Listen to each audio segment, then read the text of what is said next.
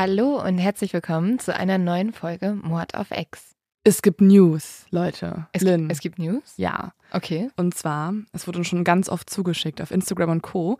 Ähm, und es hat einen Grund. Wir haben nämlich mal früher in einer Folge über den Boy in the Box gesprochen. Schrecklicher Fall, Mhm. wo einfach ein Junge in so einer Pappbox gefunden wurde und niemand wusste, wer er ist, was mit ihm passiert ist. Und das ist ja eigentlich, ich finde das immer grauenhaft, wenn es so Verbrechen gibt und dann noch nicht mal die Identität dieser Person festgestellt werden kann und du sozusagen eine Leiche beerdigst, ohne irgendwas wirklich zu wissen. Und niemand konnte ihn ja auch beerdigen, weil niemand wusste, wer die Familie ist. Und Ja. dementsprechend wurde er beerdigt und auf dem Grabstein stand ähm, America's Unknown Child, weil einfach niemand wusste in Amerika, wer dieser Junge ist. Bis jetzt, denn tatsächlich konnte die Polizei den 1957, das ist schon so lange her, gefundenen ewig. Kinderkörper jetzt identifizieren und der Junge war Joseph Augustus Zarelli. Also niemand, den wir damals auch auf dem Schirm hatten. Mhm. Wir sind so ein paar Theorien durchgegangen, ähm, wer das Kind sein könnte, was mit ihm passiert ist und so. Und diesen Namen hatten wir nicht auf dem Schirm. Es konnte aber jetzt durch DNA-Analysen ermittelt werden und die Familie wurde auch schon informiert. Tatsächlich sind die Eltern schon gestorben, aber die Geschwister wurden informiert. Und man hat auch schon eine Vermutung, was mit ihm passiert ist, also wer der Mörder war. Aber dazu wird sich gerade von Seiten der Polizei noch nicht geäußert. um also es ist noch nichts öffentlich bekannt gegeben. nicht- Mm-mm. Man weiß auch noch nichts über sein Leben oder so. Nie, dass er halt aus der Familie kommt, aus dem Westen von Philadelphia. Also da in der Gegend wurde ja auch die Leiche gefunden. Und ähm, man weiß durch die Obduktion ja, dass er schwer geschlagen wurde vor dem Tod, aber man weiß jetzt nicht durch wen. Mhm. Beziehungsweise es gibt eine Vermutung, aber dazu gibt es erst Informationen, wenn es, glaube ich, wirklich komplett rausgefunden wurde. Ja, das ist natürlich klar. Also da willst du ja jetzt jemanden nicht beschuldigen, der es dann am Ende gar nicht war. Aber wir halten euch da, glaube ich, auf jeden Fall auf dem Laufenden. Unglaublich spannend, dieser Fall. Total krass. Und vor allem zeigt es auch, dass so super alte Cold Cases, die wir bei Mord of X ganz am Anfang mal vor 100 Folgen besprochen haben, Ja. vielleicht ja auch noch in Zukunft eine Lösung finden. Ich finde, das gibt einem auch Hoffnung, weil man merkt, dass die ähm, Polizei sich ja Mhm. auch immer weiterentwickelt. Unsere Technik entwickelt sich immer weiter. Und ich glaube, dass in den nächsten Jahren sich noch viele Fälle aufklären werden. Und das ist natürlich gut zu wissen. Also ich finde, da denkt man so, weil wir haben ja auch schon über Fälle gesprochen, wo du sagst, niemals finden die eine Lösung. Also vielleicht irgendwann wissen wir, Ja. wer die Black Dahlia ermordet hat. Und zwar der Vater von Steve, Von Steve Odell. der immer vermutet, dass es sein Vater war. Also im Endeffekt, Leute, könnt ihr alle unsere Cold Cases Folgen auch nochmal nachhören, weil es gibt immer Leute unter Mhm. euch, die das vermeiden, weil es sie sehr nervös macht, was ich komplett verstehen kann. So wie ich. Genau, aber es ist eigentlich nur ein großer Cliffhanger. Sie werden noch gelöst. Wir glauben alle ganz fest dran, durch die DNA-Analyse werden die meisten Fälle noch gelöst. Also jetzt die alten Folgen hören. Oder auch diese neue Folge. Sie ist aber kein Cold Case. Sie, okay, ich war schon so, was? Sie ist ein Cold Case? Ich bin Mhm. raus. Sie war lange, lange ein Cold Case, Mhm. aber wurde jetzt doch noch aufgeklärt. Uh, das liebe Oh, ich ja. ja. Das ist ja das Allerbeste, weil dann kannst du noch miträtseln und am Ende kriegst du aber eine Lösung. Und also ich, ich mache ja, ich habe auch schon Cold Cases gemacht, aber der Grund, warum die mich so ein bisschen hibbelig machen, ist, weil ich dann das Gefühl habe, dass die Gerechtigkeit nicht siegt. Das ist so, als wenn so ein Film einfach aufhört. So, ja, hier gibt's einen Mörder, alle haben Angst und Schrecken und den gibt's vielleicht immer noch. Mhm, gut, dass wir uns mit Andreas da so über zwei Jahre jetzt schon beschäftigen. Ja, frag mich mal, was das mit meiner Mhm. mentalen Gesundheit macht. Das ist ja nicht gut für den Kopf. ja Also- also es, es macht mich vor allem einfach nervös. Ja, Also ich gehe da nicht happy raus. Aber deswegen, wir entfernen uns ja gerade ein bisschen von Cold Cases und machen jetzt die Cold Cases, die eine Lösung haben. Zum Teil. Ich habe auch noch ein, zwei Cold Cases auf dem Zettel, die sogar ich machen will. Echt? Lady Di? Okay, aber das gilt für. Ja, gut, okay. Ja, also die Frage ist ja überhaupt, ist es ein Case oder nicht? Mhm. Ähm, das machen wir irgendwann anders. Bevor es jetzt gleich mit der Folge losgeht, hier eine kurze Werbeunterbrechung und auch ein Dankeschön. In diesem Fall an Bookbeat, dass wir diese Recherche überhaupt finanzieren können und das uns ermöglicht wird. Mit Bookbee könnt ihr über 900.000 Hörbücher und E-Books auf eurem Smartphone und Tablet hören und lesen. Ihr findet dort Thriller, ihr findet Romance-Sachen. Ich war jetzt auch gerade im Urlaub und es ist halt super praktisch, dass du die Sachen auch einfach runterladen kannst, die Hörbücher, und so auch offline hören kannst. Du kannst auch die Lesegeschwindigkeit flexibel anpassen, falls mal schneller gehen soll. Und mit dem Schlaftimer verpasst du keine spannende Minute.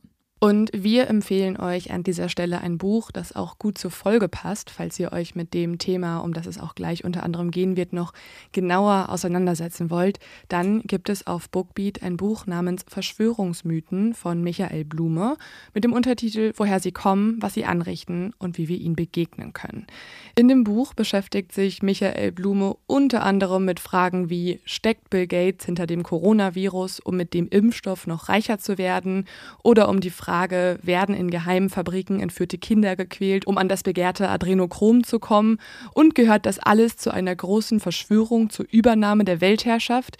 All das schaut sich Blume an und zeigt die Schwachstellen von Verschwörungsbewegungen auf und prognostiziert den Niedergang der QAnon-Bewegung um ihren scheiternden Messias Donald Trump. Ich wollte euch jetzt noch erzählen, was ich gerade höre. Das ist Totenfang von Simon Beckett. Ich habe das mal gelesen, aber es ist so lange her, deswegen freue ich mich, dass ich das gerade mal wieder hören kann. Und zwar geht es darum, dass ein Toter an einem abgelegenen Mündungsgebiet in Essex angespült wird. Und die Wasserleiche ist stark verwest, Hände und Füße fehlen, das Gesicht ist nicht mehr zu erkennen. Aber die Polizei ist sich sicher, sie wissen, wer es ist. Es gibt nämlich einen jungen Mann aus dem Ort, der seit Wochen verschwunden ist. Und alles deutet eigentlich auf einen Selbstmord hin. Aber jetzt gibt es jemanden, der zweifelt. Das ist der forensische Anthropologe Dr. David Hunter. Nämlich am nächsten Tag wird ein Fuß geborgen und Dr. David Hunter ist sich sicher, dieser Fuß gehört zu einer anderen Leiche. Und kurz darauf treibt ein weiterer Toter im Wasser. Also ihr merkt, hier ist viel los und äh, Simon Beckett schreibt auch einfach sehr, sehr toll. Also kann ich gut empfehlen. Wir haben auch noch was für euch. Ihr könnt Bookbeat jetzt 60 Tage lang kostenlos testen und erhaltet Zugang zu über 900.000 Büchern. Dafür gebt entweder den Code Mord of X bei der Anmeldung ein oder meldet euch direkt auf bookbeat.de-mord of X an. Also bookbeat.de-mord auf X. Einfach dort anmelden. Alle Infos dazu findet ihr wie immer auch in den Show Notes. Jetzt erstmal mein zu dumm zum Verbrechen.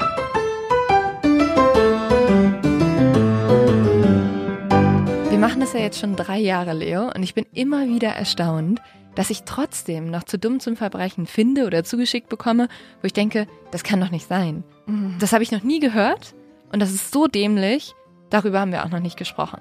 Und genau so ist jetzt dieses zu dumm zum Verbrechen. Drei Jugendliche haben nämlich 2003 in Brasilien einen Einbruch begangen. Und sie haben verschiedene Sachen mitgenommen, zum Beispiel eine Stereoanlage, ein Fernseher oder Handys. Und sie wollten die alle verkaufen danach, ne? Aber das mhm. Problem ist, die Läden wollten diese Geräte nicht ohne Quittung annehmen. Okay. Und da haben die gedacht, was, was mache ich denn jetzt? Und dann sind sie zu dem Haus zurückgegangen, oh haben dort geklingelt und haben den Besitzer nach den Quittungen gefragt. Was? Ja. Und haben halt gesagt, ja, also sorry, erstmal, wir haben hier eingebrochen. Hä? Und wir brauchen jetzt aber die Quittung, sonst können wir den Scheiß nicht verkaufen.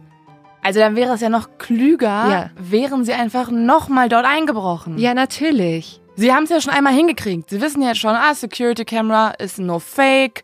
Es gibt ja auch keinen ja. bissigen Hund, auch nur ein Fake-Schild an der Tür. Da können wir noch mal rein. Vielleicht haben sie gedacht, jetzt versuchen wir es auf die ehrliche Tour. Mhm. Keine Ahnung. Sie kriegen auch noch 10% vom Umsatz, waren eh Scheißgeräte. Wir können ihnen einen Deal anbieten. Deal ja. Also hat natürlich nicht funktioniert, sind verhaftet worden und sind damit in meiner Kategorie zu dumm zum Verbrechen gelandet. Herzlichen Glückwunsch dafür. Und können wir so einen Applaus einfügen? Yay! Woo, Soundeffekte bei Lynn Schütze, wie immer, phänomenal. Also ich hoffe, wir haben auch noch einen richtigen Soundeffekt gerade von unserem Cutter reingemacht bekommen. Ja, wir haben eingefügt bekommen. Man muss sagen, wir waren vor zwei Tagen auf einer Party, wo Karaoke gesungen wurde. Und ich habe dann gesagt, ich singe nicht, ich kann nicht singen. Und mich haben zwei Leute angeguckt und meinten so, Lynn, weißt du, in wie vielen Podcast-Folgen du gesungen hast? Und ja, du kannst nicht singen. Also, ja, danke. Die Welt weiß es schon längst. Stimmt. Übrigens auch der Grund, warum ich vielleicht in dieser Folge nicht so eine mega gute Stimme haben werde, liegt nicht an Karaoke. Ich habe kein Karaoke gesungen, aber einfach mit dermaßen vielen Leuten mich unterhalten, die alle krank waren. Aha, okay, gut zu wissen. Du bist es noch nicht, du wirst es vielleicht. Mhm. Vor allem habe ich in letzter Zeit auch viel mit meinem Immunsystem eigentlich angegeben. Also das war wirklich, Das ist halt immer fatal. ja, ich war Ja. wirklich so leid und so, ich habe ein mega geiles Immunsystem. Ja, das ist dann immer so, wo, wenn es eine höhere Macht gibt, so denkt, jetzt ist es Zeit Ja. zu handeln, gib immer richtig eine Krankheit rein. noch kurz So. ein Husten lachen. Auch irgendwie so ein richtiges Post-Corona, okay, Corona ist nicht vorbei, aber wisst schon, Post-Corona-Zeichen, wenn man Was mit seinem Post-Corona. Ist- Jeder hat Corona gerade. auch sehr Corona-Zeiten mäßig, wenn man mit seinem Immunsystem angibt. Also, dass wir schon in solche Zeiten leben, wo man das kann überhaupt. Oder du bist halt einfach alt geworden und jetzt ist deine Gesundheit das Wichtigste in deinem Leben. Aber gut, so, also äh, genug gelabert, würde ich sagen. Wir, du hast einen Fall mitgebracht, oder Leo? Nee, heute wollte ich mit dir nicht über einen Fall reden, sondern einfach eine Stunde über meinen Hund. Ach so, ja. Und das ist der Grund, warum uns hier so viele Leute zuhören. Ich habe dir einen Fall mitgebracht. Und zwar strahlt, also der Grund, warum ich diesen Fall behandeln wollte oder behandelt habe, ist, dass es so ein bisschen so, es gibt mir so ein bisschen Agatha Christie, Sherlock Holmes Oh. Vibes, auch weil er gelöst wurde. Und das ist ein bisschen Sherlock Holmes-artig, wenn ein Fall noch 40 Jahre oder 20 Jahre später Mhm. gelöst werden kann durch gute Polizistinnen und Polizisten. Aber auch, weil du von Anfang an echt aufpassen kannst, ob du ich habe immer diese Fälle, wo man seinen Notizblock rausholen könnte. Kannst du wieder tun, wenn du möchtest. Also Ich machst das du ohne. natürlich nicht. Kein Stress. Aber alles gut, du machst es einfach in Gedanken. Und es ist wieder ein Fall, wo ich dich vielleicht auch mal frage, was du denkst, wer Ich es bin war, bereit. was passiert sein könnte. Und ähm, ich bin gespannt. Machen Sie sich bereit auf 10.000 unqualifizierte Theorien. Ich bin sehr bereit. Vor allen Dingen, vielleicht ist es ja auch die richtige, unter anderem. Challenge accepted. Oh, können wir kurz Miss Marple Musik kriegen?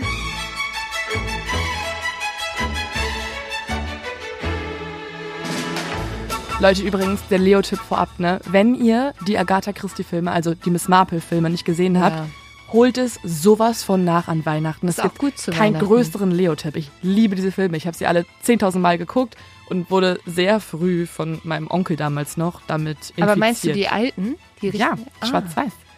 Das war immer bei uns das Weihnachtsding. So am zweiten Weihnachtstag und ersten Weihnachtstag wurde Miss Marple geguckt. Auch mit zehn Jahren. Vielleicht war es schon ein bisschen kritisch. Vielleicht machst du deswegen das, was du heute machst. Höchstwahrscheinlich. Aber es war auch der geilste, die geilste Titelmusik. Naja, also, es ist ein Fall, bei dem wir uns unterschiedliche Personen angucken, die alle auf einer Polizeistation im Jahr 2009 zusammenarbeiten. Das Komische ist nur, genau auf dieser Polizeistation ereignen sich die letzten Jahre über ein paar komische Dinge, die jetzt einigen Menschen auffallen. Und zwar gibt es da einmal eine ehrgeizige Laborantin, die alte DNA-Beweise überprüft, die gucken wir uns gleich an. Ihr Name ist Jennifer Francis. Dann beschäftigen wir uns heute mit einem Mordermittler namens Jim Nuttall, der sich mit ungelösten Fällen beschäftigt. Und dieser Fall beschäftigt sich auch mit einer erfolgreichen Polizistin namens Stephanie Lazarus, die die Karriereleiter hochgeklettert ist beim LAPD in Los Angeles und sich als Frau bei der Polizei einen Namen gemacht hat. All diese Protagonistinnen und Protagonisten gucken wir uns heute an und ich würde sagen, wir starten mal mit der letzteren, mit Stephanie. Stephanie wird als Polizistin in LA bei der Polizei sehr geschätzt und auch sehr bewundert, denn sie ist einige der wenigen Frauen, die sich in eine hohe Führungsposition hervorkämpfen konnte. Stephanie ist schon fast eine Legende auf der Arbeit. Sie hat eigentlich schon in jeder erdenklichen Position dort mal gearbeitet, hat sich vom Streifenwagen bis zur Abteilung für Kunstdiebstahl hochgearbeitet und leitet diese Abteilung jetzt. Und sie liebt ihren Beruf. Sie ist jetzt 51 Jahre alt, sieht aber ehrlich gesagt, finde ich, noch mindestens 10 Jahre jünger aus. Ihr könnt euch das auch mal angucken. Wir haben euch wie immer Fotos hochgeladen. Stephanie, erzähl uns dein Beauty-Geheimnis. Ja, wirklich. Sie sieht auf jeden Fall sehr, sehr hübsch aus. Sie hat glatte braune Haare, schulterlange Haare, ein Pony, der schräg zu beiden Seiten ihrer Stirn fällt und eine sehr freundliche, offene und aufgeschlossene Art, mit Menschen umzugehen. Also, falls ihr euch dafür interessiert und euch nicht irgendwie spoilern wollt selber, geht gerne auf Instagram und guckt da einfach in unserem Post. Genau, einfach beim Mord of X Podcast, ne? Genau, oder auf Facebook und so weiter. Also da laden wir euch immer Material hoch, haben wir schon öfter mal hier gesagt. Und da könnt ihr quasi im Laufe der Folge immer mal wieder was nachschauen, damit ihr nicht irgendwie schon bei Google direkt irgendwie so viel zu viel seht zum Fall, wenn ihr da noch gerade gar nicht seid an der Stelle. Stephanie, wie gesagt, ist eine sehr offene, sehr aufgeschlossene Person und sorgt auf der Arbeit auch generell für gute Stimmung. Das liegt daran, dass sie meistens gut drauf ist, sie viele Witze macht oder schlagfertige Bemerkungen und immer auch viel lächelt. Also wenn man sich an Stephanie erinnert oder über sie redet, dann kommt ein direkt dieses breite Lächeln in den Sinn, ähm, was sie halt oft an den Tag legt. Aber, und das ist eigentlich auch sehr praktisch, sie hat auch eine andere Art, denn wenn es sein muss, kann sie auch sehr hart sein oder auch sehr forsch. Ähm, sie ist auch bekannt für ihren so ein bisschen derben Humor. Also sie macht auch mal einen Kommentar auf Kosten der anderen, oft auch auf Kosten von Männern, weil sie so da ja auch viel sich schon anhören musste als Frau. Sie ist wirklich, wie gesagt, eine der einzigen Frauen dort und gerade als sie noch vor über 20 Jahren, sie arbeitet mittlerweile seit 25 Jahren beim LAPD, als sie damals angefangen hat, da gab es fast noch keine einzige Frau. Was unter anderem auch daran lag, dass man eine bestimmte Größe haben musste. Und das ist ja voll absurd, weil natürlich sind Männer einfach im Durchschnitt größer und können deswegen auch die Stelle eher einnehmen. Ja, ich glaube, da brauchst du viel Durchsetzungsvermögen als Frau, wenn du Komplett. dort so nach oben gearbeitet hast, auch in dieser Zeit noch. Ja, und das hat sie auch. Also dadurch, dass sie eben diese große Palette an Eigenschaften zeigen kann, ist sie auch sehr gut in Vernehmungen und diese, diese Art, diese freundliche Art, aber auch diese harte Art, das hat ihr bisher in fast jeder Position, die sie hatte, sehr viel genützt. Deswegen hat Stephanie mittlerweile den Ruf, hartnäckig und zäh zu ermitteln, aber auch stets nach Vorschrift zu agieren. Das ist auch wichtig, weil natürlich gibt es immer mal wieder Polizistinnen und Polizisten, die korrupt sind oder ähm, eventuell auch vielleicht sehr einseitig ermitteln und so weiter. Aber bei Stephanie ist es so, die hatte noch nie ein internes Verfahren, wo man ihr irgendwelche Probleme nachweisen konnte oder so. Das ist nicht der Fall. Sie ist eigentlich kein Korruptionsvorwurf oder irgendwas. Das gar nicht und sie ist bekannt als eine Perfektionistin in ihrem Job. Sie hatte meistens die begehrtesten Stellen in der Abteilung besetzt, also war zum Beispiel auch in der Drug Abuse Resistance Education Einheit, sie war in der Mordkommission oder auch bei internen Angelegenheiten beschäftigt und deswegen kennt sie auch jeder beim LAPD und kann auch nicht anders, als sie zu mögen. Also, obwohl sie manchmal halt irgendwie, wie gesagt, diese anstrengende Perfektionistin ist, mögen sie die meisten Menschen schon ganz gerne. Sie arbeitet ja, wie gesagt, auch schon ihr ganzes Leben bei der Polizei in Kalifornien und deswegen sind viele Kolleginnen und Kollegen mittlerweile auch mehr als nur das. Sie sind mittlerweile zu Freunden geworden und einer ihrer Kollegen ist sogar ihr Ehemann. Sie hat nämlich einen Kollegen geheiratet. Mit diesem hat sie eine Tochter adoptiert, die jetzt schon Teenager ist und ähm, das merkt man auch Stephanie an. Also sie ist, sie verbindet Familie und Job und hat zum Beispiel auch ein Kinderbetreuungsprogramm ins Leben gerufen und auch ein Programm für Kindersicherheit initiiert bei der Arbeit. Und auf dieser Arbeit, also auf der Polizeistation, wo sie beschäftigt ist, da passieren ein paar merkwürdige Sachen die letzten Jahre. Alles beginnt damit, dass eine ehrgeizige Laborantin namens Jennifer Francis eines Morgens im Labor etwas Komisches bemerkt. Diese Laborantin, Jennifer, sollte eigentlich eine DNA-Untersuchung durchführen in einem alten Cold Case. Seit einigen Jahren muss man wissen, gibt es nämlich in LA eine Cold Case Mordeinheit, bei der ungelöste Fälle nochmal systematisch durch die DNA-Datenbank gejagt werden, um zu checken, gibt es da irgendwelche Updates, wie zum Beispiel auch beim Boy in the Box Fall. Also man überprüft einfach Jahre später nochmal die Beweise, die man hat, um zu gucken, ob vielleicht ein Straftäter oder eine Straftäterin registriert wurde und so identifiziert werden kann. Jetzt ist eben auch ein Fall an der Reihe, den Jennifer, die Laborantin, immer schon so ein bisschen merkwürdig fand. Es ist nämlich der Mord an der jungen Sherry Rasmussen. Sherry war damals in ihrem Zuhause überfallen worden, sie wurde übel zugerichtet und dann erschossen. Außerdem gibt es eine Bisswunde am Arm bei Sherry.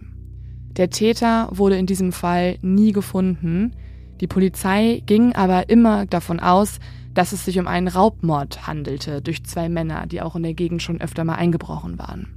Sind die auch verhaftet worden dafür? Für den anderen Überfall, man konnte ihnen aber nie den Mord an Sherry richtig nachweisen, aber man nahm an, es war ähnlich bei Sherry. Und ich habe ja gerade schon erwähnt, Sherry wurde übel zugerichtet, also es gibt DNA-Material eigentlich vom Tatort, was untersucht wurde, aber man konnte nur Sherrys eigenes Blut finden, also keine fremde DNA. Aber es gibt ja auch die Bisswunde am Arm. Und genau diese Bisswunde will sich die Laborantin Jennifer jetzt nochmal genauer ansehen. Sie öffnet die Akte, sie guckt nach und jetzt wird sie so ein bisschen stutzig, denn im Polizeibericht steht, dass ein Abstrich von der Bisswunde entnommen wurde, aber sie kann diesen Abstrich unter den Proben nicht finden. Jetzt fragt sie sich, ob er vielleicht irgendwohin verlegt wurde. Das Problem ist nur, sobald Proben innerhalb der Polizeistation oder in der Gerichtsmedizin verlegt werden oder irgendwo anders hin deponiert werden, muss eigentlich ein Mordermittler oder so darüber Dokumentation halten oder diesen Schritt überhaupt veranlassen. Das kann nicht einfach so passieren. Also ist es merkwürdig, dass die Probe weg ist, aber auch keine Dokumentation darüber besteht, wo sie hingegangen ist. Genau. Also es gibt eigentlich nur die Möglichkeit, dass die halt irgendwie anders deponiert wurde und es halt vergessen wurde zu registrieren oder dass der Beweis nie richtig eingelagert wurde. Das kann auch sein. Jennifer kennt nämlich die Schritte in der Beweiskette ganz genau und sie weiß, dass eigentlich es immer so ist, dass bei einer Leiche die sichergestellten Beweise eine Zeit lang noch im Gefrierschrank äh, des Gerichtsmediziners aufbewahrt werden und dann, sobald der Fall nicht mehr aktiv ist, eingesammelt werden und dann unter dem Aktenzeichen auf dem Revier gespeichert werden. Jetzt fragt sie sich also, was wäre, wenn der Abstrich nicht irgendwie extra falsch deponiert wurde, sondern einfach nie korrekt abgeholt wurde vom Gerichtsmediziner. Und so ruft Francis im Büro der Gerichtsmedizin an und fragt nach. Der Gerichtsmediziner durchsucht alles, findet aber den Abstrich nicht. Ähm, er gibt aber nicht auf, sucht weiter und weiter und nach sechs Stunden kann er dann einen Umschlag an der Wand kleben sehen. Auch irgendwie mega komisch, weil.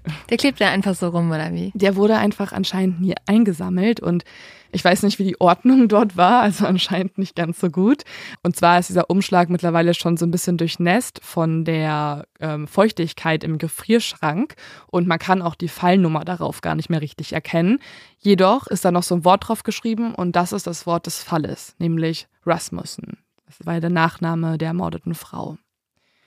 Also tatsächlich ist es so, wer auch immer diesen Umschlag eigentlich einsammeln sollte, zusammen mit den anderen Beweisen, hat es nicht ganz so sorgfältig gemacht und deswegen mhm. ist er noch in der Gefrierkammer. In dem Umschlag befindet sich jetzt ein Röhrchen mit Schraubverschluss und in dem Röhrchen sind zwei Abstriche. Jennifer ist jetzt total happy, weil sie kann ja jetzt nochmal neue Proben ähm, auf DNA untersuchen und sie lässt genau diese Abstriche jetzt auch durch die Datenbank laufen, es gibt zwar keinen Treffer, also es gibt keinen Namen, aber sie findet etwas anderes Brisantes heraus. Etwas, das den Fall komplett in Frage stellt und etwas, das sie auch dazu bewegt, direkt eine Mail an die Cold Cases Unit zu schreiben mit der Bitte, dass dieser Fall doch nochmal sehr, sehr eingehend überprüft wird. Und zwar, Leo. Ja, das äh, möchte ich an dieser Stelle noch nicht verraten. Erstmal gucken wir uns jetzt an, wer die zweite Person ist, die ich erwähnt habe. Also es gab ja noch einen weiteren Ermittler. Also neben Stephanie und Jennifer gibt es auch noch Jim Nuttall in der Cold Cases Unit. Du machst jetzt genau das, wie wenn ich so eine Serie gucke. Mhm. Und ich finde so einen Handlungsstrang einfach extrem spannend. Mhm. Und dann springt es so ich gucke zum Beispiel gerade die neueste Staffel von The Crown und ich will nur alles zu Diana sehen und dann springt es immer so zu Charles und ich bin so, wer will Charles sehen, bitte? Und genau das machst du jetzt gerade mit mir. Und ich weiß nicht, was ich davon halten soll. Aber okay, vielleicht ist dieser Kommissar ja auch unglaublich spannend. Ja, denn er ist jetzt derjenige, der eine Mail bekommt. Aber ich habe am Anfang schon erwähnt, die Polizistinnen und Polizisten, die diesen Fall Sherry Rasmussen betreut haben, die sind immer noch der Meinung, es war ein Raubmord durch zwei Einbrecher in der Gegend. Deswegen sind die immer sehr skeptisch, wenn Leute halt ankommen mit Cold Cases sind sie so, ja, okay, es ist ein ungelöster Fall, aber da gibt es eine ziemlich logische Erklärung. Dann beschäftigen wir uns doch erstmal mit einem anderen Fall, wo also, vielleicht der Mörder auch noch frei rumläuft. Also für sie ist es kein Cold Case. Genau, also es ist kein Cold Case mit Priorität. Für, für die Laborantin zwar schon, aber jetzt nicht unbedingt für Jim Nuttall bis dann etwas weiteres Komisches passiert. Und zwar vergehen jetzt sogar ein paar Jahre, also äh, mehrere Monate hinweg passiert nicht so viel. Äh, Jennifer Francis, die Laborantin, fragt mal immer wieder nach, aber es gibt jetzt keine krassen Updates oder so. Und dann gibt es aber eine Entwicklung, die Jim Nuttall doch dazu bewegt, sich den Fall nochmal anzuschauen. Denn eines Tages kommt er zur Arbeit und sieht, wie auf seinem Schreibtisch zwei Archivordner liegen.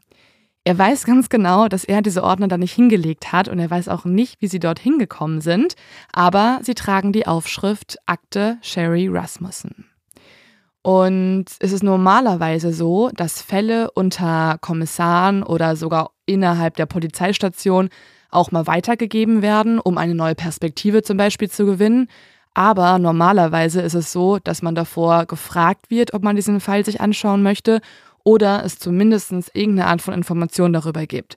Schließlich sind das ja auch klassifizierte Dokumente, die nicht einfach so veröffentlicht werden können. Und er hätte wahrscheinlich gefragt werden müssen, ne? Also er hätte darüber Bescheid gewusst. Ja, da hätte irgendwer darüber Bescheid wissen müssen. Jim ignoriert die Akten jetzt erstmal, weil er hat noch super viel anderes zu tun, bis zu einem Morgen im Jahr 2009. Es ist der 2. Februar 2009, ein ruhiger Montagmorgen und Jim entscheidet sich, dass das jetzt ein guter Tag ist, um endlich mal diese Akten durchzuarbeiten. Er hat nämlich nicht mehr so viele andere Dinge zu tun und er kann sie auch nicht die ganze Zeit ignorieren. Schließlich ist es ja auch eh mysteriös, wie sie auf seinen Schreibtisch gekommen sind. Er liest und liest jetzt und immer mehr Dinge in dem Fall fallen ihm auf. Er merkt, dass er eigentlich wie gebannt von dem Fall ist und er geht dann auch nach ein paar Tagen rüber, holt sich drei Kollegen, er brieft diese Kollegen und zusammen ermitteln sie jetzt über drei Monate im Fall Sherry Rasmussen. Im Sommer klopfen sie dann im Büro von der Kollegin, die ich am Anfang erwähnt hatte, also Stephanie mhm. Lazarus, die die Abteilung für Kunstdiebstahl leitet, und bitten sie jetzt um Hilfe. Aber warum ähm, wird sie in den Fall involviert? Weil sie macht ja eigentlich Kunstdiebstahl. Genau, und das ist ja jetzt auch, was ähm, sich Stephanie fragt. Also sie sprechen Stephanie an und sagen ihr, dass sie ihre Hilfe bei einer Vernehmung gebrauchen können. Denn Stephanie hat ja den Ruf, eine sehr erfahrene Polizistin mhm, zu okay. sein und ähm, Gerade auch Vernehmungen kann sie sehr gut, weil sie eben diese verschiedenen Eigenschaften hat, dass sie so ein bisschen mit den Leuten spielt. Mal ist sie super nett, dann ist sie total streng und das hat ihr diesen guten Ruf halt beschert und man weiß einfach, wie erfolgreich sie in Vernehmungen ist. Und es gibt noch einen weiteren Grund, warum sie Stephanie mit einbeziehen, denn ähm, sie briefen jetzt Stephanie und sagen ihr, es gibt auch eine Verbindung zum Gebiet Kunstraub und genau da ist sie ja die Expertin für. Mhm. Außerdem muss man wissen, ähm, dass in der Polizeistation in Los Angeles es auch Vernehmungsräume gibt und diese Vernehmungsräume sind quasi im Keller der Polizeistation und grenzen auch an einen Gefängniskeller an. Sie wollen jetzt jemanden mit Hilfe von Stephanie vernehmen und gehen nun zusammen mit ihr runter. Sie betreten den Vernehmungsraum. Übrigens gibt es davon auch ein Video von der Vernehmung. Also es läuft die ganze Zeit ähm, ein, eine Kamera mit mhm. und man kann sehen, wie jetzt halt die Polizistinnen und Polizisten diesen Raum betreten. Dieser Raum ist total, ähm, total klein. Also es gibt so blasse, blaue Wände und äh, schalldichte Kacheln darauf und ja, sie setzen sich da hin, unterhalten sich jetzt noch ein bisschen und unter anderem fragt auch ähm, der Polizist, ob sich Stephanie schon mal jemals mit dem Fall Sherry Rasmussen beschäftigt hätte.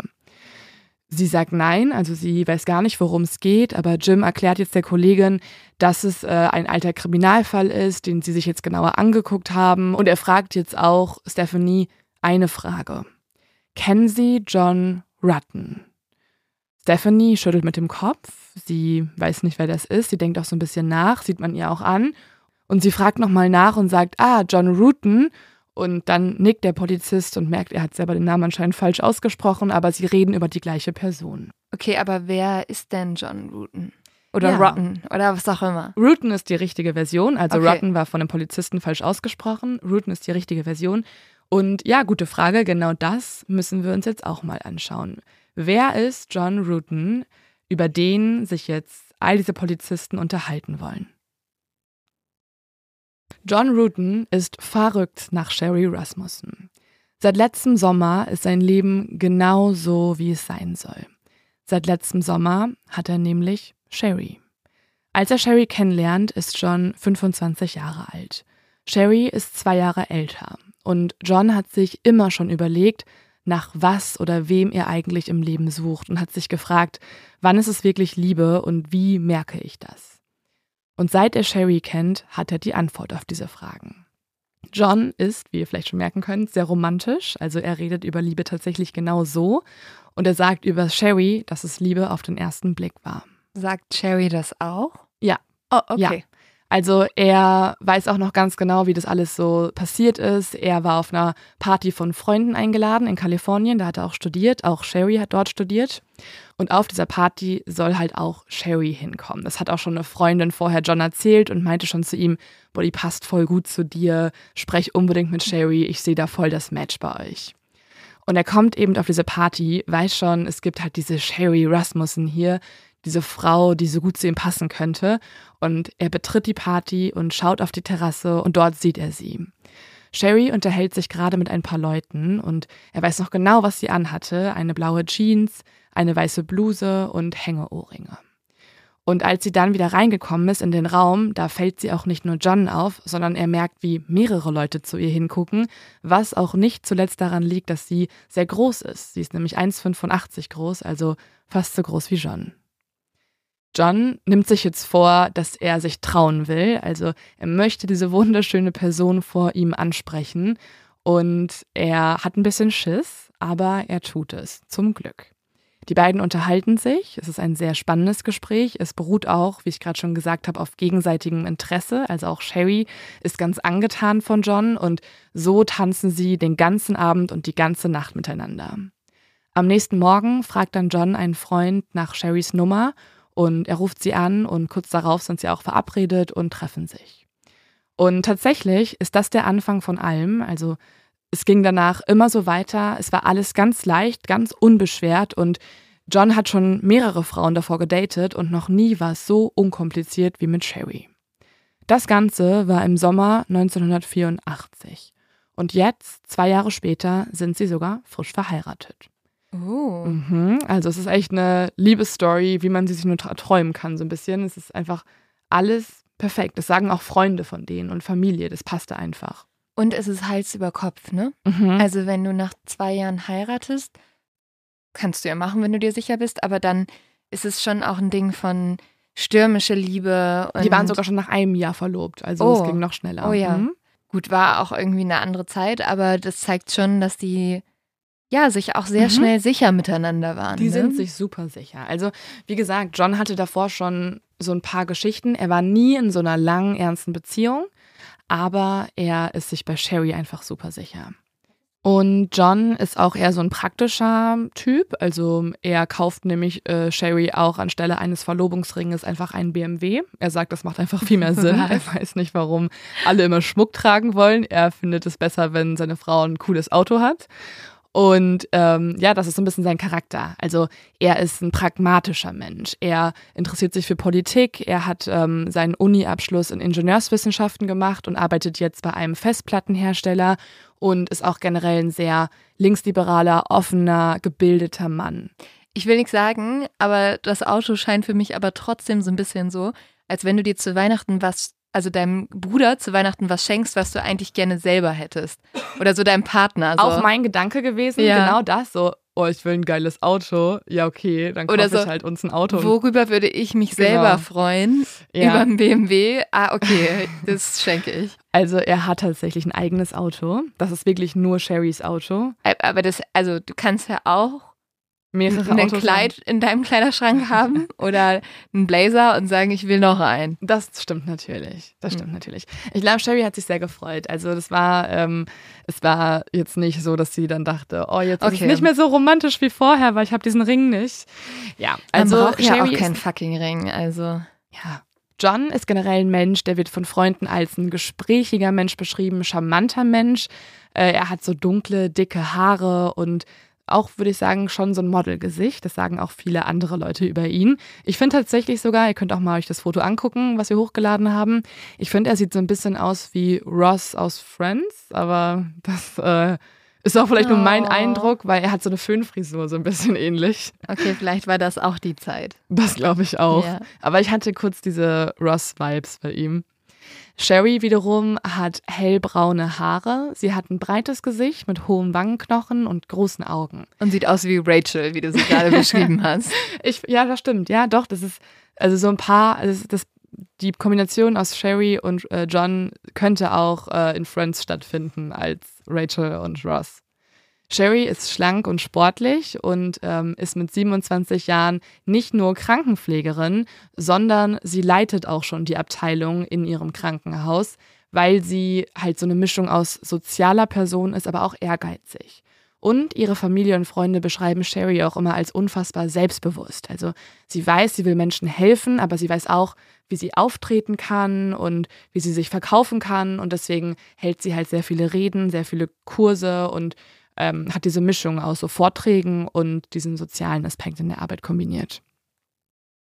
Es ist jetzt der 24. Februar, ein Montag, und John und Sherry liegen beide im Bett und haben sich in die Decken eingekuschelt.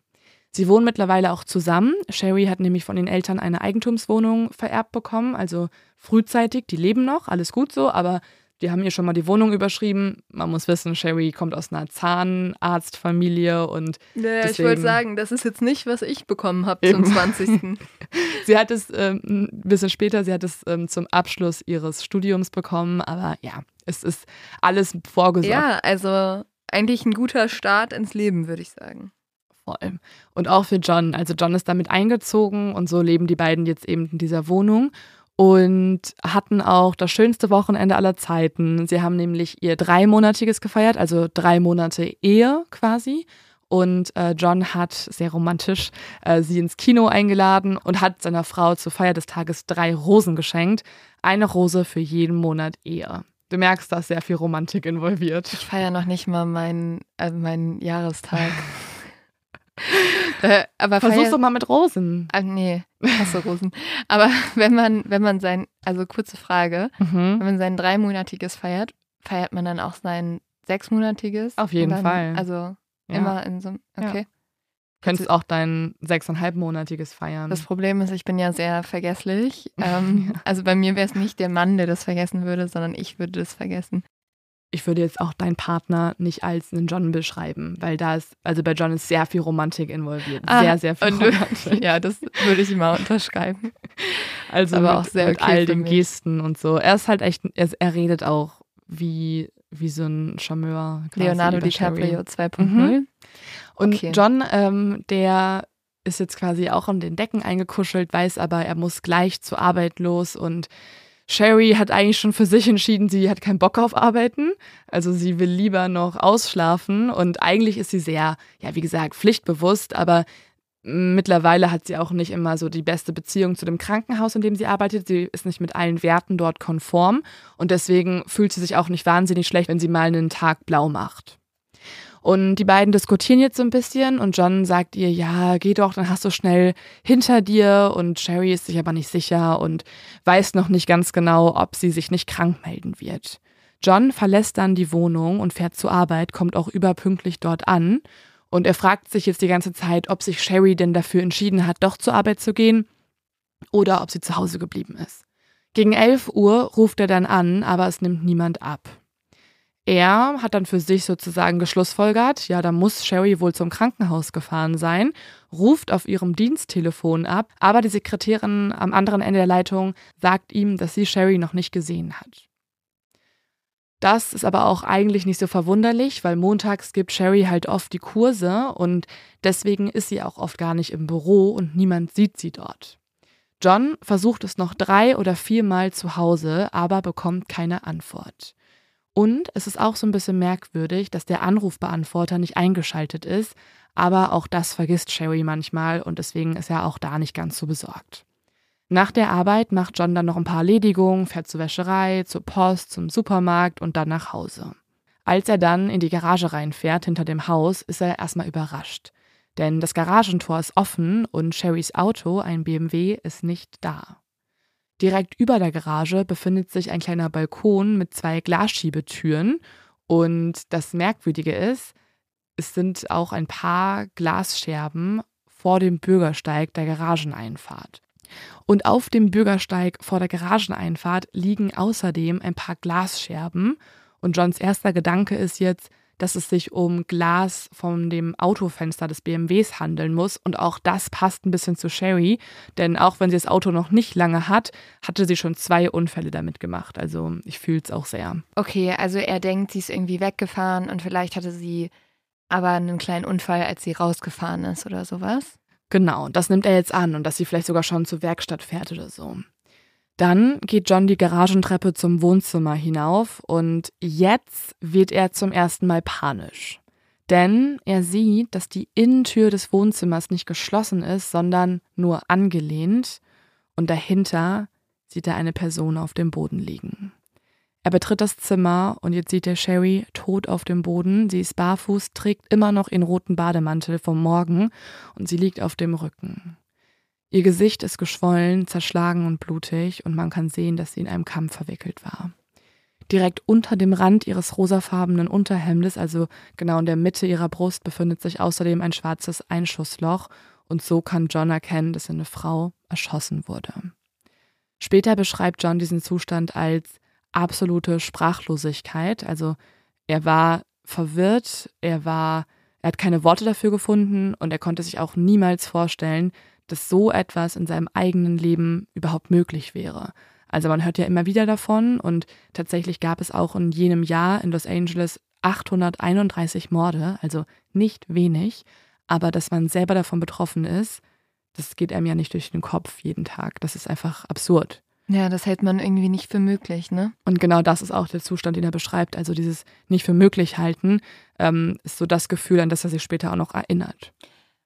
Und sie ist schon tot, als er ja. kommt. Er fühlt nach dem Puls, er schaut sie an, er sieht, dass sie krasse Gewalteinwirkungen erlitten hat. Also wäre sie nicht erschossen worden, wäre sie vielleicht auch an ihren Verletzungen gestorben.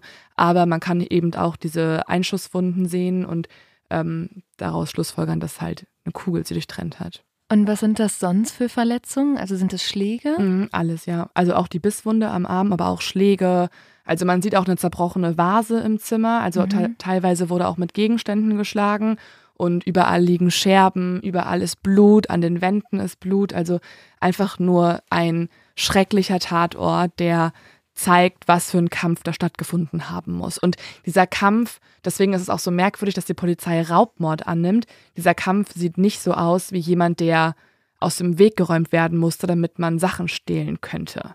Ist denn was entwendet worden? Mhm. Also man sieht, dass so ein paar Sachen aus den Regalen rausgezogen wurden. Also zum Beispiel ein CD-Player wurde rausgezogen, aber nicht mitgenommen, was auch merkwürdig mhm. ist. Aber wie gesagt, der BMW fehlt. Also der ah, wurde okay. schon mal gestohlen und die Eheurkunde fehlt. Also das sind die einzigen Sachen. Ein bisschen komisch. Könntest du dir notieren, wenn ja, du deinen ist, Blog hättest? Das ist ganz merkwürdig, die Eheurkunde mitzunehmen. Wird er später herausgefunden. Am Anfang weiß man das noch nicht.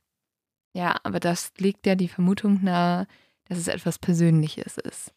Also das, das, könnte man denken. Also auch generell, wie sie zugerichtet wurde, lässt darauf deuten, dass hier jemand Sherry attackiert hat und nicht an ihr Geld wollte oder an ihr Auto. Aber das weiß man zu dem Zeitpunkt noch nicht. Man, ähm, die Polizei kommt natürlich direkt dahin. Ähm, sie registriert den Tatort. Es wird akribisch dokumentiert. Also Deswegen gibt es auch noch darüber bei diesem Fall sehr viele Bücher mit sehr vielen Zeichnungen, mit sehr vielen Fotos. Also das Material in diesem Fall ist wirklich unfassbar, wie genau alles dokumentiert wurde.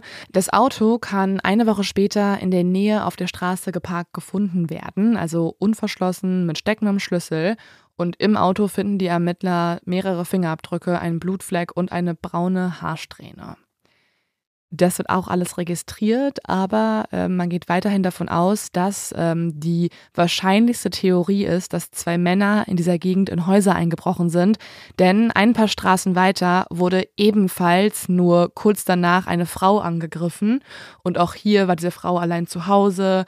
Es wurden einige Dinge ähm, entwendet und diese Frau wurde überfallen. Okay, das passt aber ja schon, ne? Also das liest lässt schon die Vermutung nahe, dass der Täter vielleicht derselbe wäre. Genau, und auch im Haus, also es gab zwar diesen Kampf, aber es gibt auch Spuren, dass halt Sachen durchsucht wurden. Also es gibt schon diese, ja, es sieht schon so aus, als ob da jemand auch auf der Suche nach etwas war. Eine Person hat jedoch Zweifel an dem ganzen Vorgehen der Polizei. Und das ist Sherrys Vater.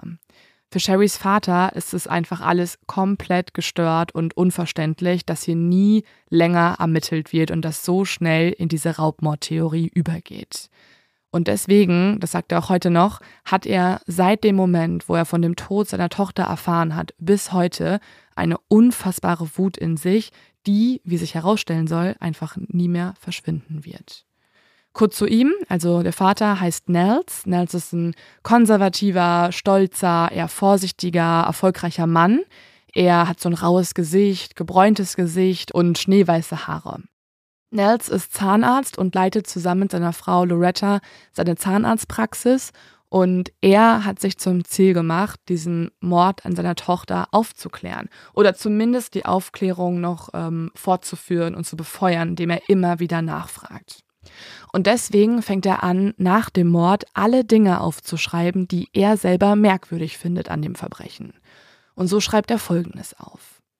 Sherry hat ihm mehrmals berichtet, dass sie sich verfolgt fühlt. Auch das erzählt er der Polizei.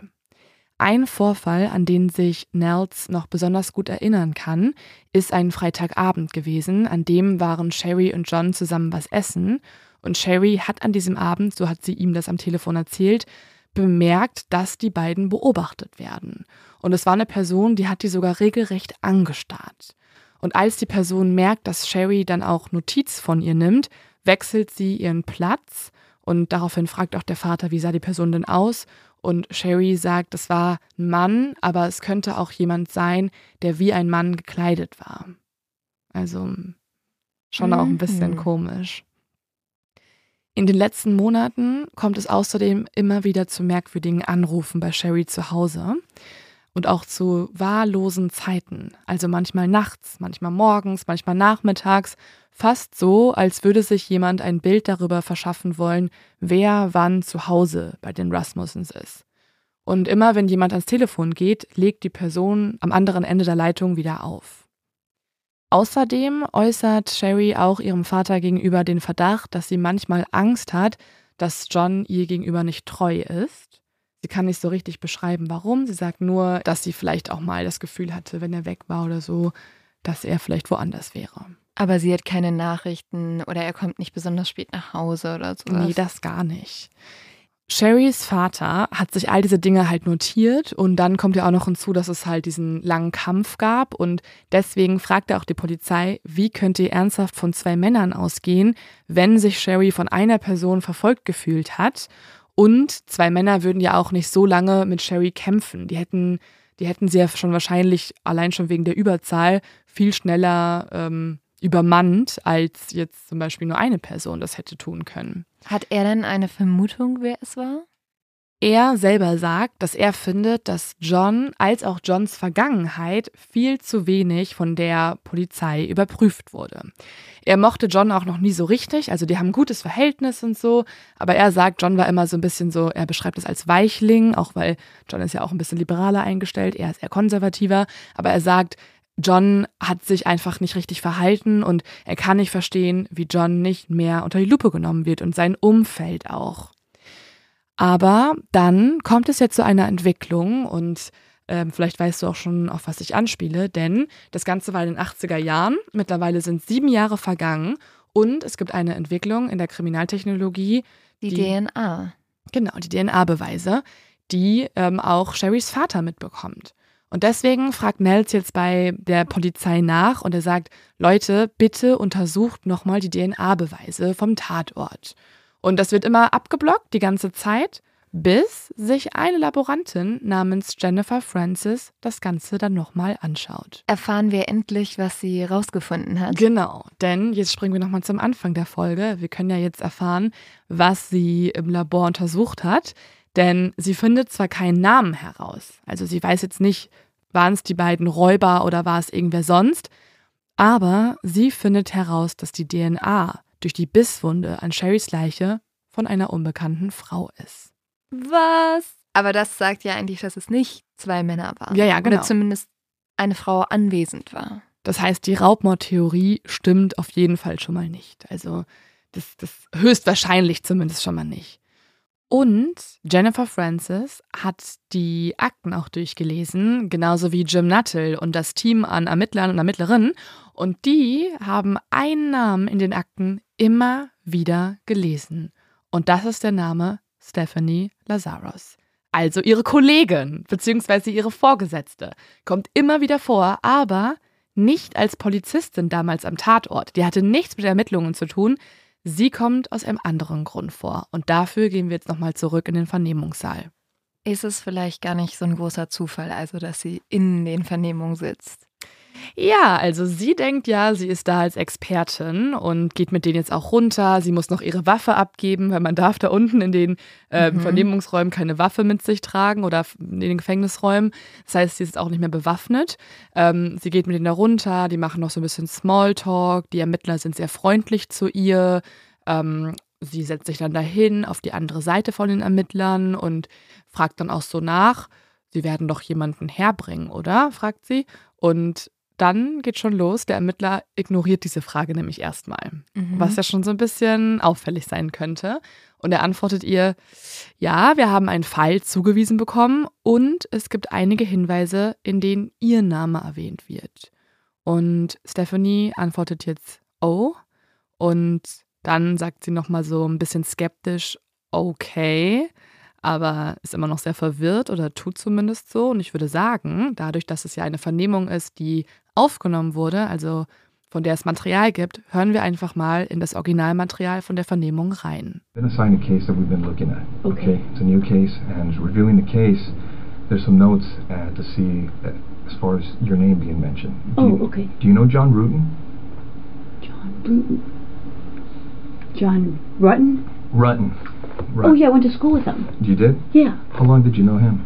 Gosh, I went to school in um, let's see, went to UCLA in 1978. I started and um, you know met him at school at the dorms. Mm-hmm. Um, were you guys friends, close friends? Yeah, we're very close friends. I mean, yeah. I mean, what's this all about?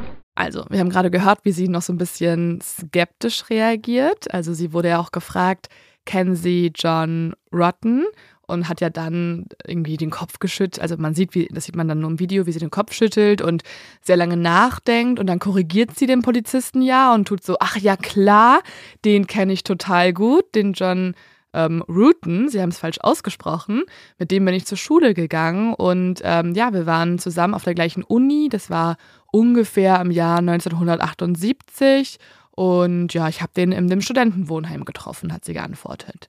Und daraufhin hat der Polizist gefragt, wart ihr befreundet? Enge Freunde? Ja, wir waren sehr eng befreundet. Ich meine, was soll das hier alles? Sie wirkt sehr vernünftig. Also sie mhm. wirkt wirklich so, als hätte sie keine Ahnung, worum es geht. Und sie ist ja auch total schockiert, dass sie sie mhm. befragen. Ja, sie ist gut im Schauspielen. Sie ist halt, sie weiß ja genau, was sie sagen soll. Mhm. Sie saß da ja schon oft. Voll. Aber ich glaube ihr auch tatsächlich, also, mh, hm, keine Ahnung, aber äh, selbst wenn sie was damit zu tun hat, hm, was ich jetzt sehr stark vermute, ähm, hat sie, glaube ich, vielleicht in dem Moment nicht damit gerechnet, dass sie jetzt diese Fragen gestellt bekommt, Überhaupt oder? nicht. Ich finde, man sieht ihr an, dass sie ultra nervös wird. Also sie atmet auch schneller. Krass, ich finde das, find das unglaublich, sie da auch zu sehen. Und ähm, ich finde es immer unglaublich spannend, wenn man die Verhöre mhm. also nachschauen kann. Voll. Also vielleicht nochmal kurz, um das ein bisschen zu übersetzen. Also sie wird eigentlich gefragt, ob sie mit John Rutten eng befreundet ist. Sie sagt dann so, ja, boah, wir waren irgendwie sehr eng befreundet, aber was soll das hier? Und sie fragt dann nach so, hä, aber ihr bringt doch noch mal jemanden hierher, oder? Ich soll doch eigentlich jemanden vernehmen. Was wird das hier? Ja, sie ist ein bisschen, was soll das? Also, mhm. ja. Also sie reagiert eigentlich so ein bisschen leicht verärgert, aber ich glaube, sie weiß schon, okay, scheiße, hier könnte was passieren.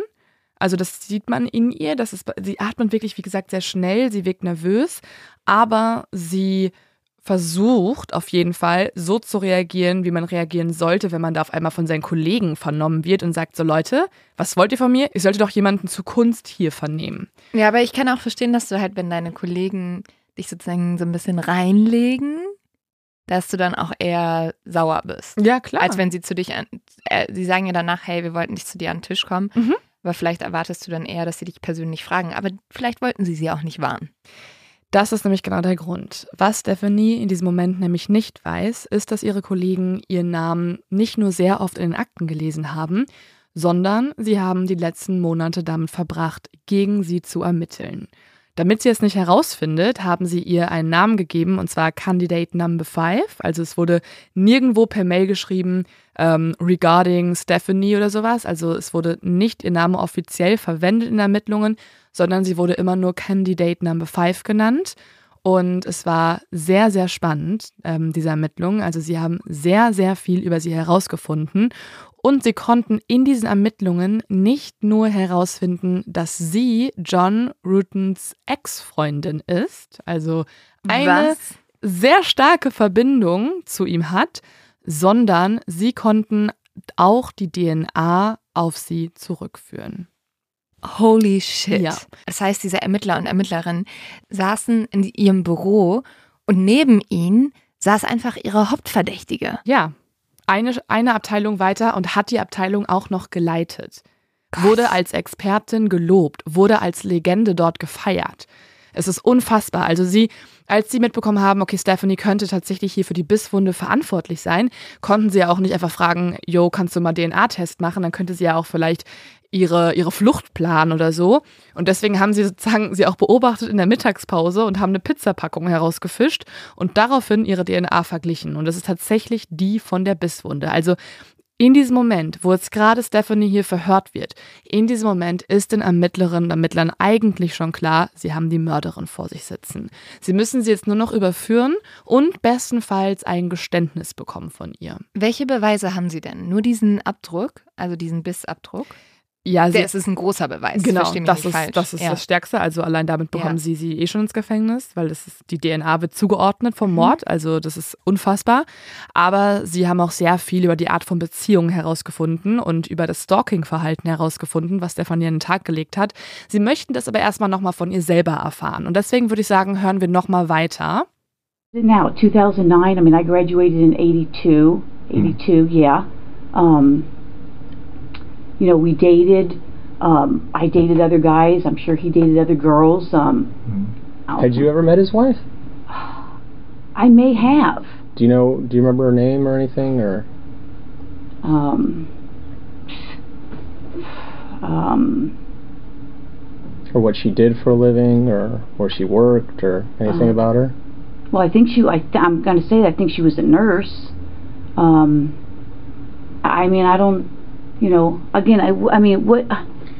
You know, I I don't understand why you're talking about some guy I dated a million years ago. Well, do you know what happened to his wife? yeah, I know she got killed. Do you remember You know. her first name? Shelley, um, Sherry, I don't know, something maybe, you know, um, like I said, it's been so many years and, um, From all the years, as far as you can remember, you don't. Do you, do you remember ever talking to her? Just well, just, I said earlier, you know, I, I mean, I may have, you know, I may have talked to her. Ich finde es so spannend, dieses Video zu gucken, weil es ist so viel los. Sie macht ja unglaublich viel. Also ihr müsst euch das vorstellen, die bewegt die ganze Zeit ihr Gesicht. Sie verzieht die ganze Zeit ihr Gesicht und sie macht es sehr ähnlich. Also sie wiederholt sich eigentlich immer so, oh, jeez, I don't know. Also ich weiß es nicht genau. Und dann betont sie immer so, es ist sehr, sehr, sehr lange her. Mhm. Und Leo, ich habe ja mal sehr lange Lie to Me geguckt. Mhm. Sehr empfehlenswerte Serie und deswegen bin ich jetzt natürlich Profi im Leute analysieren. Ah, okay. Ich wollte gerade sagen, es gibt viele Psychologen und so, die haben Ja. dieses Video analysiert, aber wir haben dich. Du hast eine Serie Mm, geguckt. Ja, ich, ich bin total qualifiziert dafür. Aber was ich spannend finde, ähm, dass sie immer so zurückgeht. Also Ja. sie geht die ganze Ja. Zeit zurück und laut Lie to Me ist das ein Anzeichen dafür, dass du der Situation entfliehen Voll. möchtest. Das wird auch viel gedeutet. Ach, ich habe so Guck, du, guck, hast, du, ha- ha- du hast es äh, richtig gemacht. Ja, Ja, also das ist tatsächlich etwas, was ähm, Psychologinnen und Psychologen und halt eben auch genau solche Vernehmungsexperten daraus deuten. Sie will quasi flüchten und deswegen geht sie von der Situation weg und sozusagen ihr Unterbewusstsein, das mutmaßen einige, kämpft gegen ihr Bewusstsein an. Also sie will nicht lügen, aber sie muss lügen sozusagen und das sieht man auf ihrem Gesicht. Was ich auch noch spannend finde, ist, dass sie extrem viel redet. Also sie erzählt ja alles, ähm, jetzt Mhm. nicht, ich habe auch ein bisschen mehr von dem Video geguckt, sie erzählt alles unglaublich ausführlich, wo du dir denkst, das musst du ja gar nicht. Aber ich glaube, also Um ich habe Zeit zu gewinnen. und ich habe auch mal gehört, dass Leute halt, die lügen, sich auch eine viel krassere Story ausdenken, weil sie denken, sie müssen das tun. Mhm. Also du, du erfindest dann immer noch Sachen dazu, weil du denkst, du musst jetzt viele Details preisgeben, wo du aber im Zweifel, wenn du dich wirklich an Sachen erinnerst, auch gar nicht mehr so jedes Detail weißt. Äh, Es gibt sehr viele Anzeichen, dass sie lügt. Dass sie ähm, versucht, cool zu wirken, entspannt zu wirken, aber eigentlich alles andere als das ist, sehr, sehr panisch innerlich ist. Und ein anderes Anzeichen dafür ist zum Beispiel laut diesen ähm, Analysevideos, die, die, es dazu gibt und so, dass ähm, sie sehr viele Emotionen auf dem Gesicht zeigt. Und eigentlich ist es sei und eigentlich sei es so, dass du Emotionen kurz fühlst, vielleicht noch kurz einmal auf dem Gesicht sehen kannst, aber dann nicht mehr. Und bei ihr kannst du konstant Emotionen sehen ähm, Vergesslichkeit, Nachdenken, Zweifel. Das will sie alles so ganz intensiv darstellen. Und das ist für viele äh, das Anzeichen, dass sie eben lügt dass die Emotionen fake sind. Sie kann sich sehr wohl an alles erinnern. Also wir gehen ja mal vielleicht kurz so ein paar Fragen durch, die die Ermittler ihr gestellt haben. Also, da ist zum Beispiel die Frage nach John. Wart ihr nur Freunde oder war da noch was anderes? Da hat sie geantwortet, ja, wir waren gute Freunde. Gab es irgendeine Beziehung oder irgendwas, das sich zwischen euch entwickelt hat? Da wird sie schon so ein bisschen verärgert, aber versucht noch sehr milde zu antworten. Ja, ich meine, wir sind zusammen ausgegangen, wissen Sie, versucht sich auch, dann versucht sie sich ein bisschen nach vorne zu beugen, um cool zu wirken. Ja, ich meine, worum geht's hier eigentlich? Könnt ihr mich aufklären, Jungs? Und dann sagen die Polizisten, nun, es geht um seine Frau. Okay. Kanntest du sie? Nicht wirklich. Ich meine, ich wusste, dass er vor Jahren mal geheiratet hat und das habe ich jetzt nicht alles abgespielt, aber da denkt sie sehr, sehr lange drüber nach, wann das für welche, wann, also welche Jahreszeiten das waren, wie das alles zusammenkommt, datenmäßig. Und, und warum eigentlich? Genau. Sie braucht es doch gar nicht. Genau, das fragen sie gar nicht nach, aber sie redet sehr, sehr lange über Daten, was nicht nötig wäre. Dann fragen die Ermittler, hast du sie jemals getroffen, seine Frau? Gott, ich weiß es nicht. Wusstest du, wer sie war? Ja, lass mich mal nachdenken. Oh, das ist so lange her. Nee, ich weiß nicht.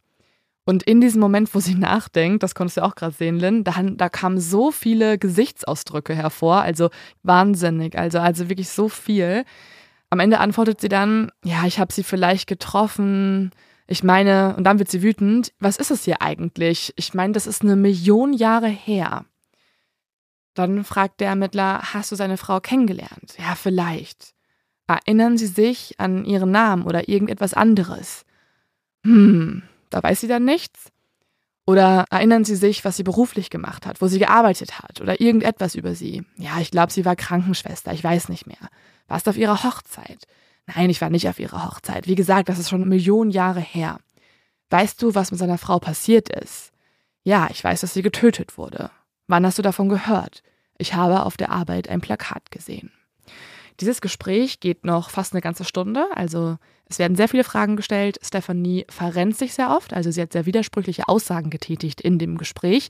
Sie hat keine logische Erklärung, also ein paar Sachen passen dann zusammen, ein paar Mal ähm, verrennt sie sich und widerspricht sich auch und so. Und am Ende möchte sie das Gespräch abbrechen, denn sie merkt, dass es für sie sehr, sehr übel ausgeht.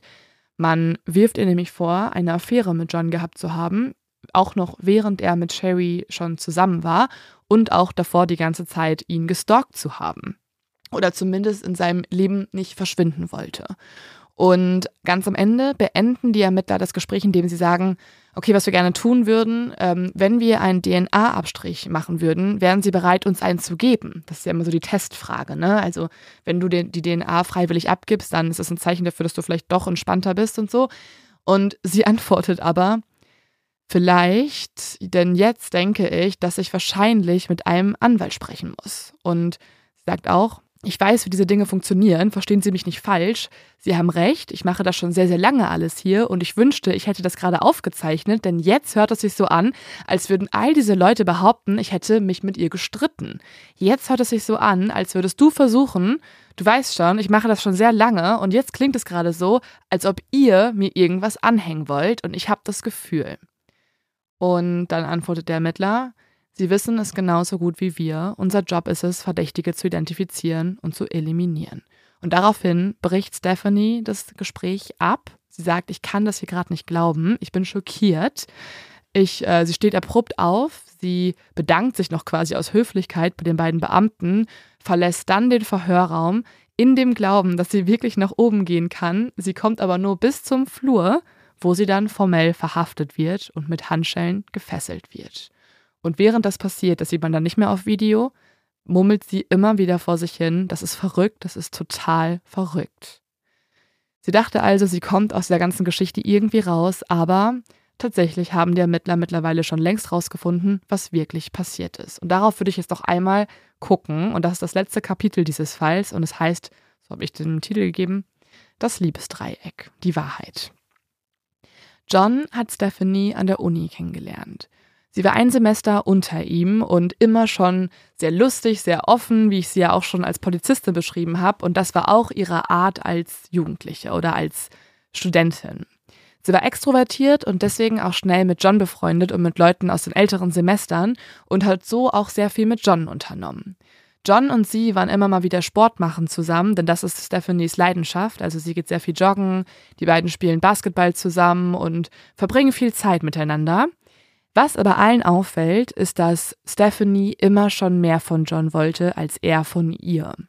Und das beginnt schon in kleinen Situationen. Also Stephanie hat schon immer sehr viel unnötig Körperkontakt aufgenommen. Sie hat ähm, beim Basketball sich immer eher so an ihn gerieben, obwohl sie eigentlich eher die Verteidigung machen sollte. Also das war ein bisschen unnötig dann, sich so an ihn zu reiben.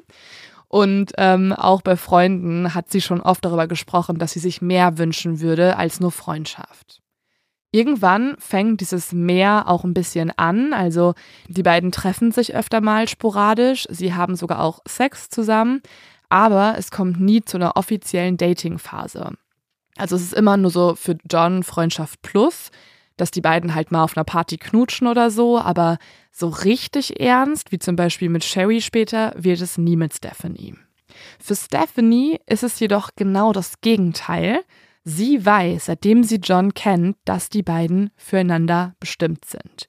Er ist nämlich die Liebe ihres Lebens und sie muss alles dafür tun, dass er das auch endlich einsehen kann. Die beiden verbringen tatsächlich, also ich verstehe auch Stephanie ein bisschen, die beiden verbringen wirklich mega viel Zeit zusammen.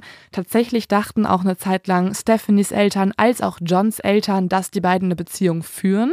Sie fahren gemeinsam in den Urlaub, Sie schlafen hin und wieder miteinander. Sie Vielleicht denken das auch alle außer John und John sagt es einfach nicht richtig. Ja, das habe ich mir auch gedacht im Nachhinein. Also manche sagen auch, es war so ein bisschen on-off, dass mhm. Stephanie auch so crazy war und alle sagen auch, sie hat crazy eyes, also verrückte Augen. Und ähm, ja.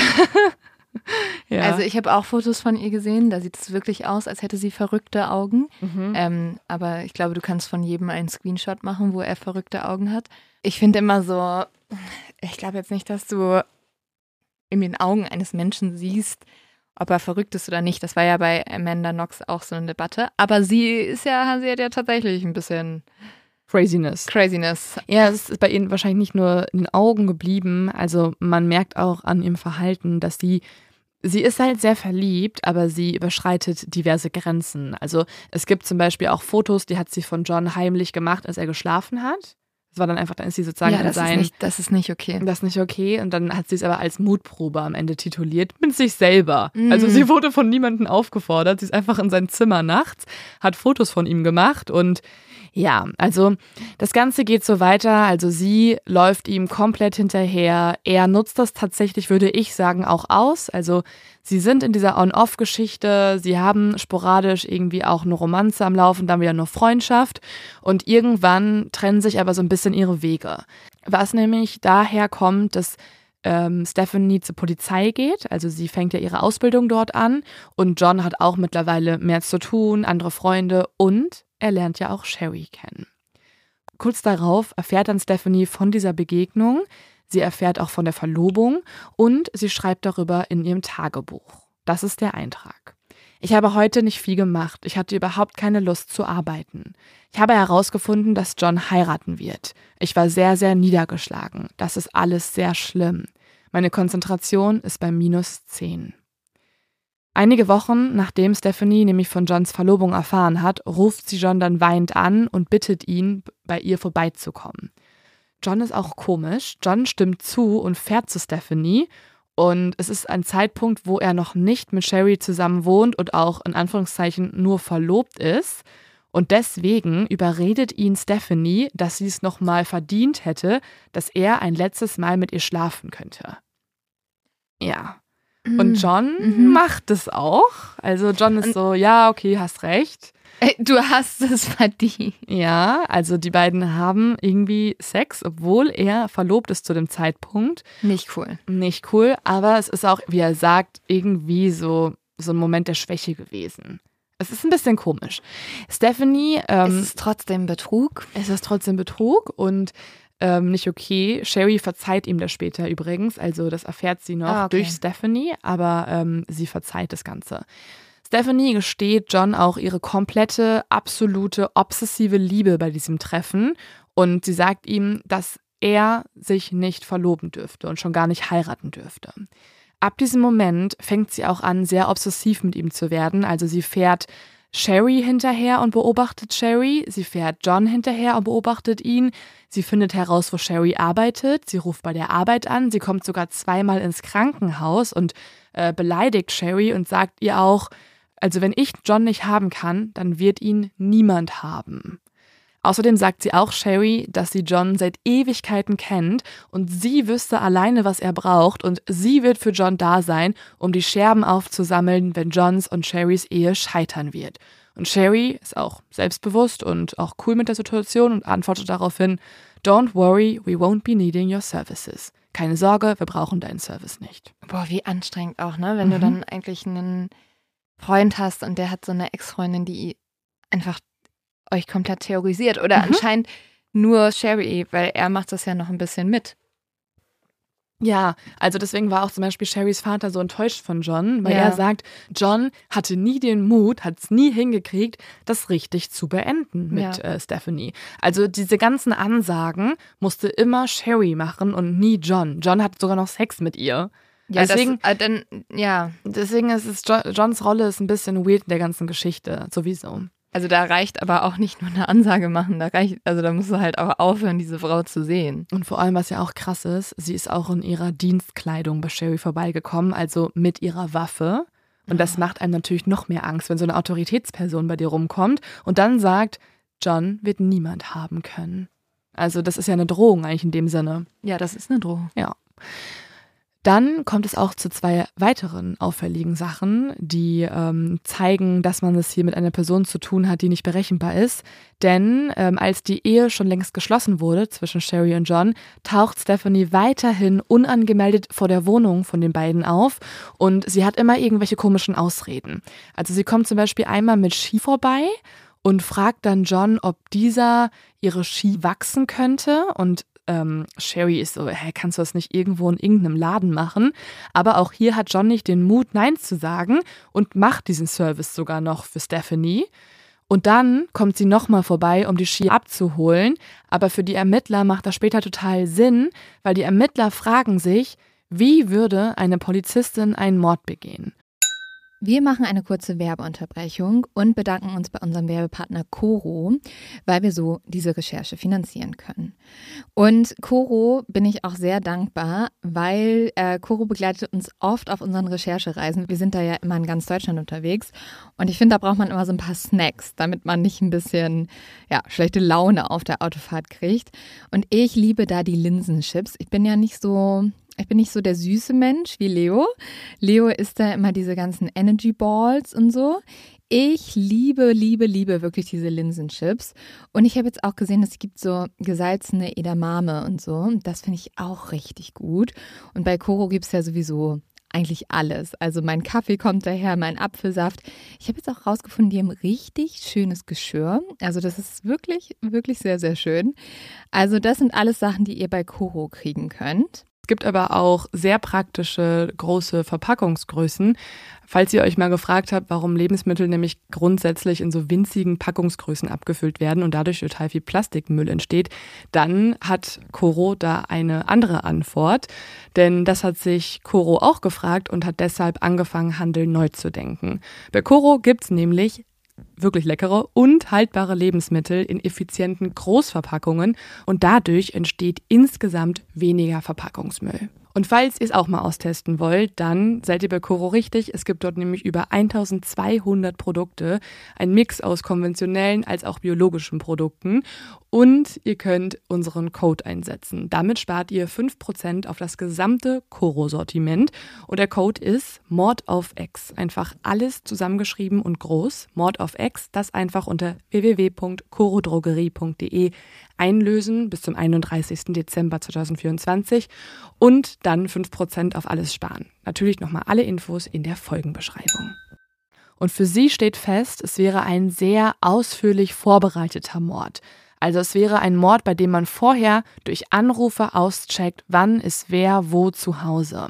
Es wäre ein Mord, wo jemand vorbeifährt und schaut, gibt es da Security Cameras? Und genau das war ja der Fall. Also es gab ja äh, diese beiden Besuche durch äh, Stephanie, wo sie halt geschaut hat, okay, Jetzt gerade ist John zu Hause, davor war Sherry zu Hause und hier sind die Kameras. Außerdem ist für die Ermittler klar, es wäre ein Mord, der nicht im Dienst geschehen würde, sondern an einem freien Tag und es wäre ein Mord, bei dem man sehr vorsichtig ist, also nur dorthin fahren würde, wenn das Opfer alleine ist. Außerdem ist für die Ermittler klar, es wäre ein Mord, bei dem jemand sehr, sehr vorbereitet ähm, auftreten würde.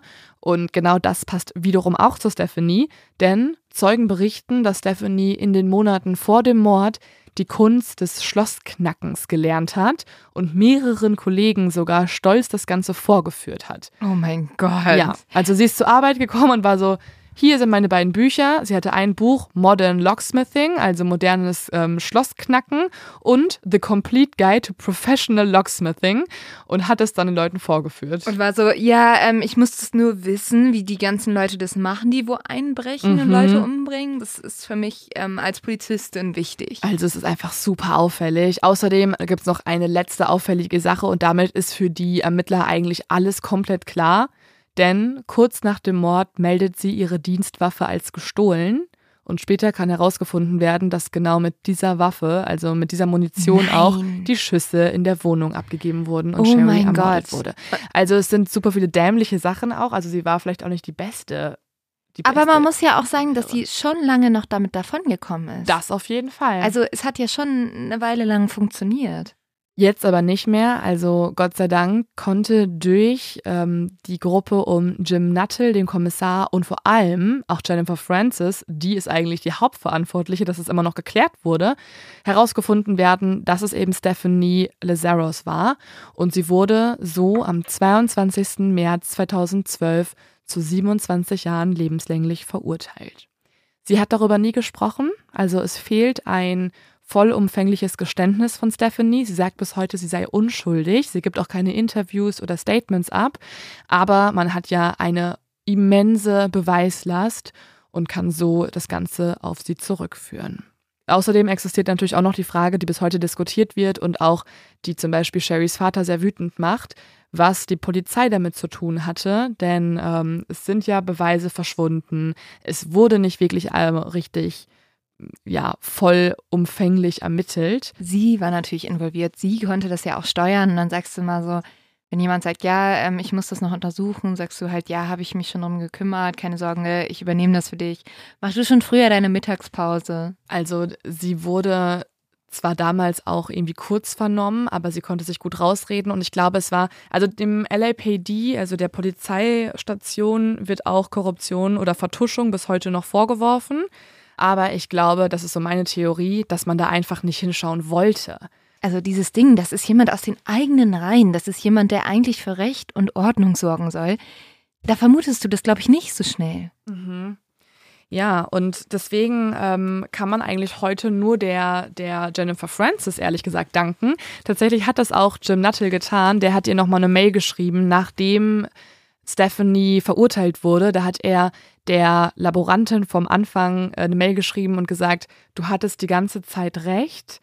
Ähm, du hattest, weil sie war auch die erste, die diese Love Triangle, also dieses Liebesdreieck, die Affäre mit in den Raum geworfen hat und diese Theorie überhaupt erst aufgeworfen hat und hat dann geschrieben, du hattest die ganze Zeit recht, ich schulde dir sehr viele Drinks. Also ich hoffe, dass sie nicht nur eine Mail bekommen hat, Ja. sondern auch eine Beförderung. Ja, das habe ich mir auch gedacht. Also es war auch so eine Mail, wo du so bist, boah, also okay, danke für die Credits, aber ich hoffe, dass du nicht nur ein paar Drinks ausgeben Ja. wirst, sondern dieser Person einen ordentlichen Bonus auszahlst und eine Beförderung. Ja, die soll das ganze Ding da leiten. Ja, definitiv. Also Wahnsinn.